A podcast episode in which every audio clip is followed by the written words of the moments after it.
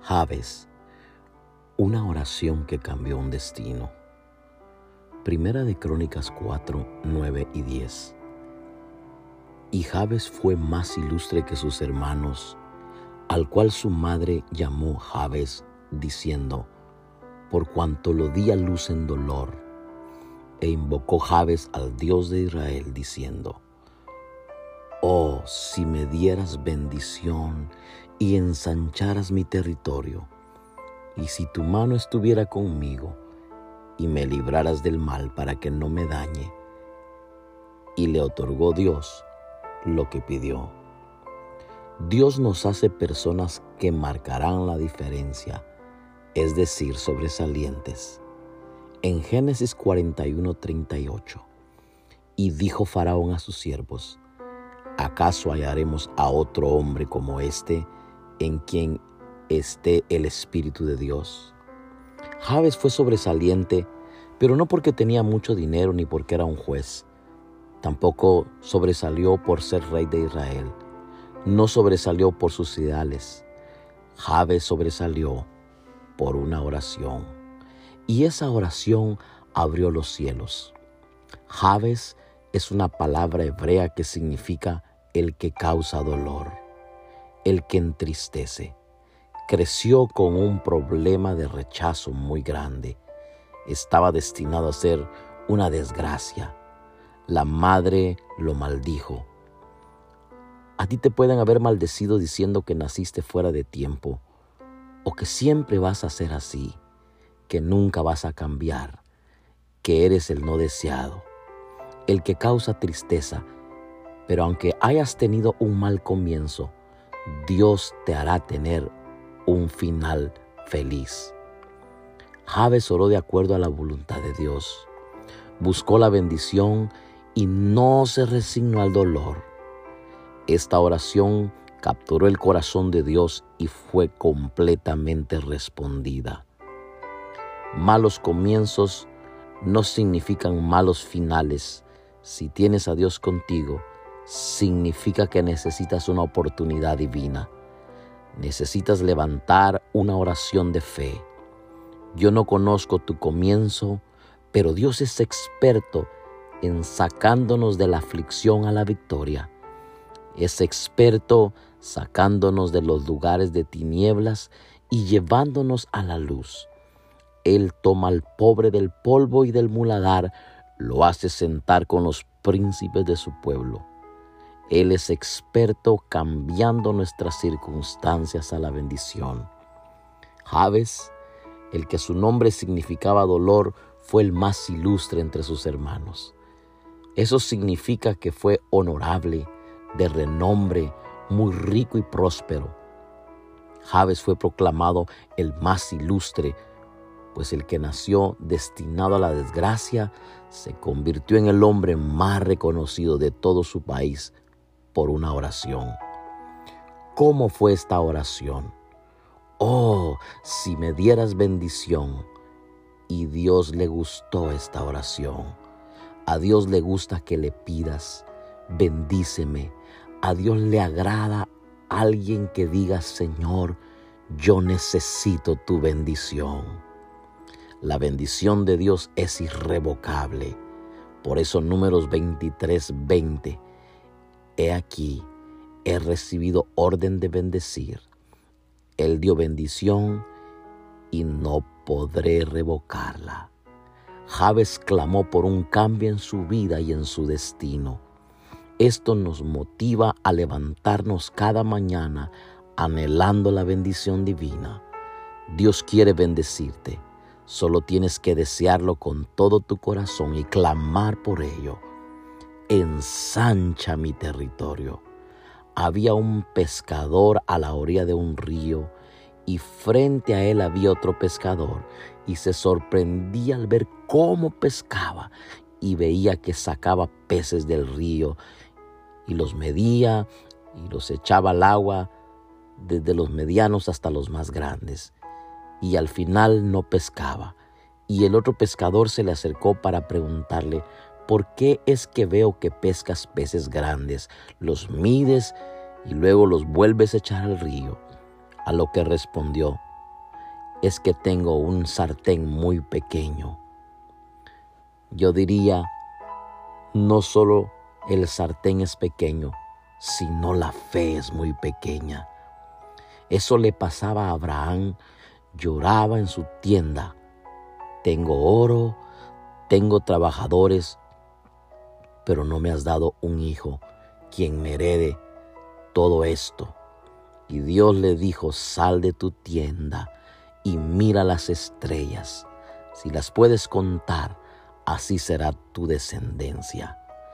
Tú que me escuchas en este momento, no te limites a las cuatro paredes. No te distraigas ni te conformes al sartén tan pequeño que tengas. Sal de tu condición. Deja de mirarte al espejo y de decir no puedo, no la voy a hacer. Mira al Dios del cielo y cambia tu sartén, porque Dios tiene cosas grandes para tu vida. Es increíble ver cómo Dios en este tiempo desea bendecir tu vida. Dios te dice, levantaré tu corazón, levantaré tu vida. Empieza a cantar, empieza a dar voces de alegría. No te limites, no te imaginas lo que Dios tiene preparado para ti. Levanta tus manos al cielo y di, me voy a extender. Empieza a creer por una bendición tan grande para tu vida y vendrá como nunca, nunca Él te la ha dado. Pide y se te dará lo que pidas.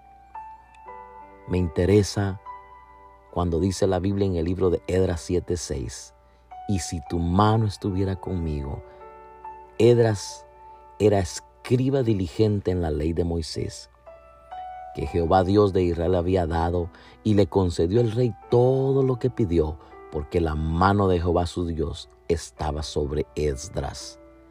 Que la mano de Dios esté contigo significa favor, que te dé esa gracia y ese favor, un favor que te es concedido con todo lo que tú deseas.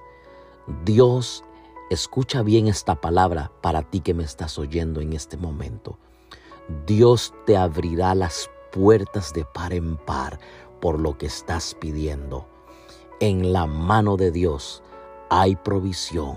En la mano de Dios hay libertad. Hay una unción poderosa y milagros. Clama y confía para que aún en los problemas la mano abierta de tu Padre Celestial te brinde su protección y provisión sobreabundantemente. Y me librarás del mal para que no me dañe. Esto es protección de lo alto. Estás blindado. Dios protege tu bendición. Dios está interesado y está rodeando tu familia. Nada te dañará. No hay límites para la bendición que Dios tiene preparada para tu vida. Aprende a tener una relación con Dios y serás más que bendecido. Estás a punto de entrar en tu nueva estación. No dudes, no dudes que Dios pelea por ti. Que Dios te bendiga. Te saluda el pastor Abner García de Ministerio Nisi en Houston, Texas. Bendiciones.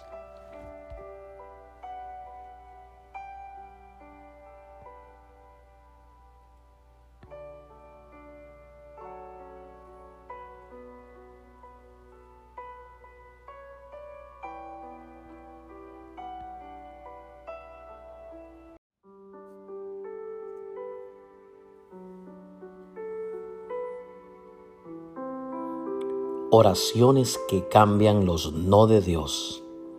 Mateo 15, 21 al 28. La fe de una mujer cananea.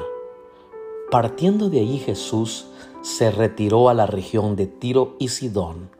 Una mujer cananea de las inmediaciones salió a su encuentro gritando, Señor, hijo de David, ten compasión de mí. Mi hija sufre terriblemente por estar endemoniada. Jesús no le respondió palabra. Así que sus discípulos se acercaron a él y le rogaron, despídela, porque viene detrás de nosotros gritando. No fui enviado sino a las ovejas perdidas del pueblo de Israel, le contestó Jesús. La mujer se acercó y arrodillándose delante de él le suplicó, Señor, ayúdame. Él le respondió, ¿no está bien quitarles el pan a los hijos y echárselo a los perros?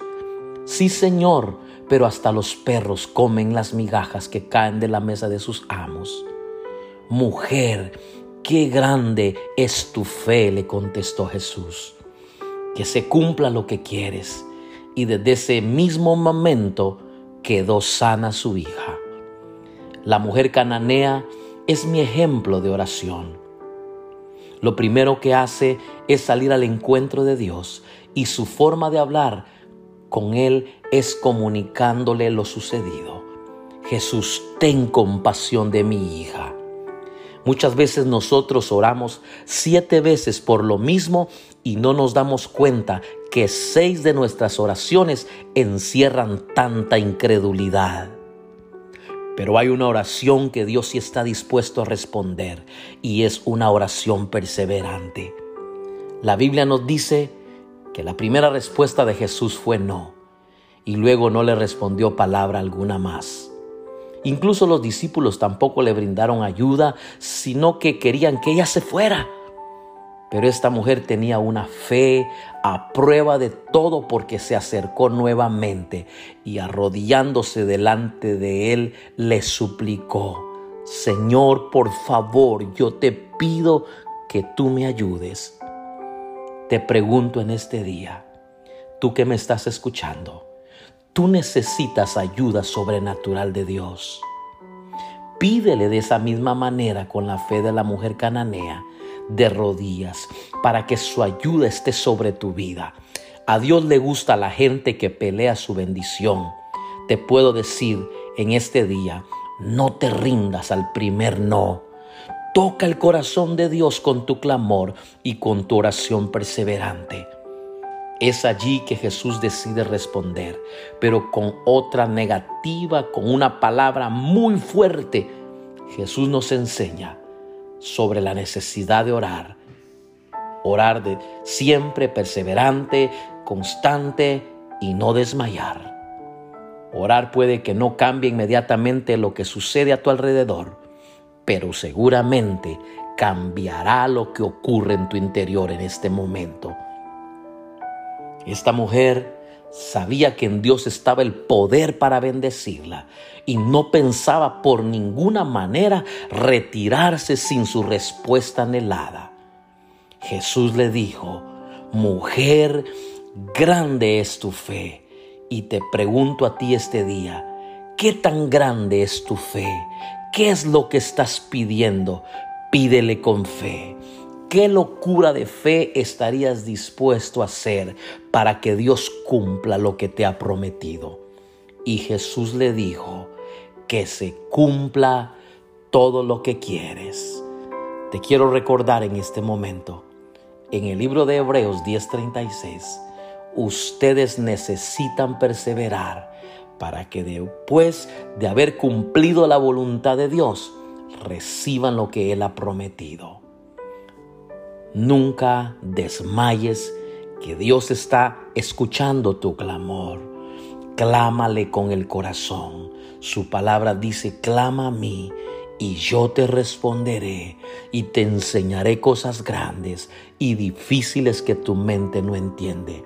Es el momento para que tengamos una plena dependencia solo de Él. Él puede hacer un milagro sobrenatural en tu vida en este momento que tanto lo necesitas. Pídele y seguramente Él te va a responder. No lo dudes, Él no falla ni te fallará. Que Dios te bendiga. Te saluda el pastor Abner García de Ministerios Nisi en Houston, Texas.